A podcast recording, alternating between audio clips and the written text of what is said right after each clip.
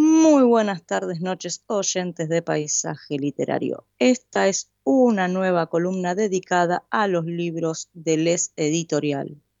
En esta oportunidad les traigo el libro Las Domonautas, que deriva de la historia Le Domonaute de Clara Gargano, publicado por Edizione Edizioni y traducido al español para Les Editorial por Thais Dassi. Es la primera entrega de la colección novela gráfica, Clara Gargano, más conocida como Clara Cloro, nació en la ciudad italiana de Monza en 1989. Estudió artes gráficas en la Academia de Bellas Artes de Viera y comunicación en el Politécnico de Milán.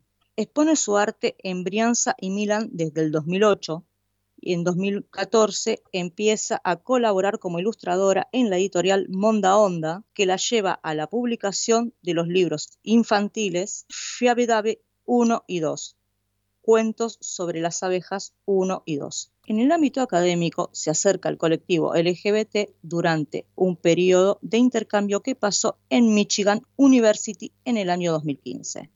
De su máster de fin de carrera nacen dos juegos de mesa sobre la experiencia de salir del armario y sobre la relación entre padres e hijos en las familias ex heteronormativas.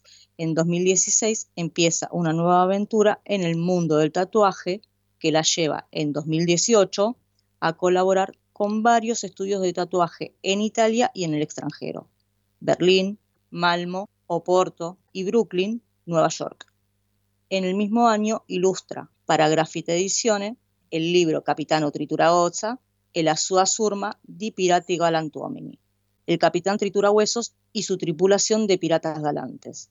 Entre 2019 y 2020 participa en numerosas convenciones de tatuajes y consigue varios premios. Hoy en día, Clara vive de sus dibujos, tatuajes y viajes, y su trabajo en el ámbito artístico sigue en marcha con diversos proyectos. En Las Domonautas la autora nos narra un romance que debe ponerse en pausa por culpa de la cuarentena. Si bien esta es la historia de Clara y Laura, podría ser también la tuya o la mía, ya que con la pandemia nadie se salvó de vivir separado de los seres queridos, ni así de dejar la monotonía de lado para pasar al aislamiento total en pos de la salud.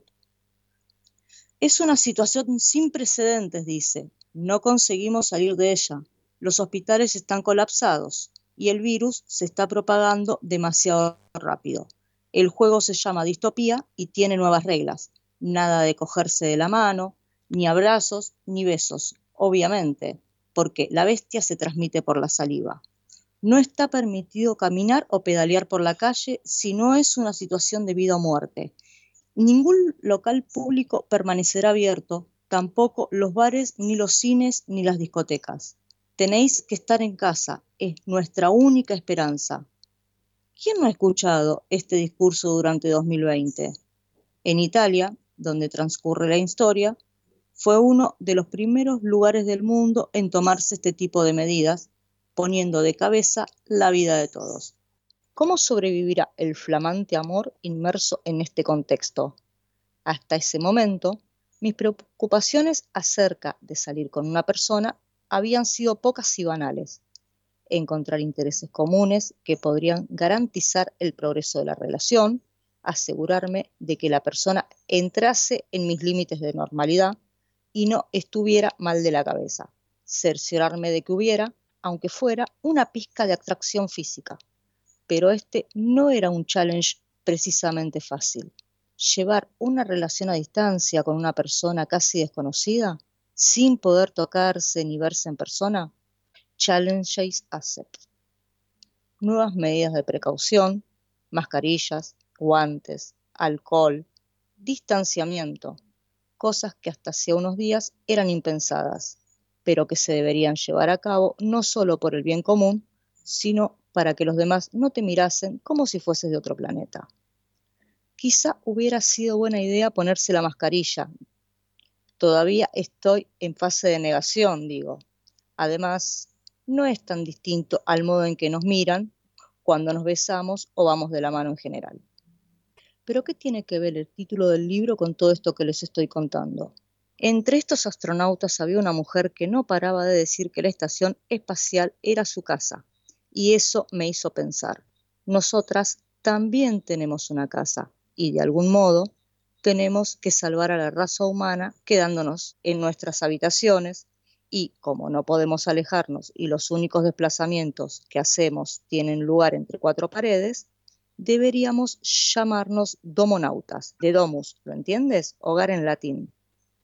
Y entre recuadro y recuadro encontraremos la banda sonora de este peculiar libro, así como también menciones sobre diferentes películas.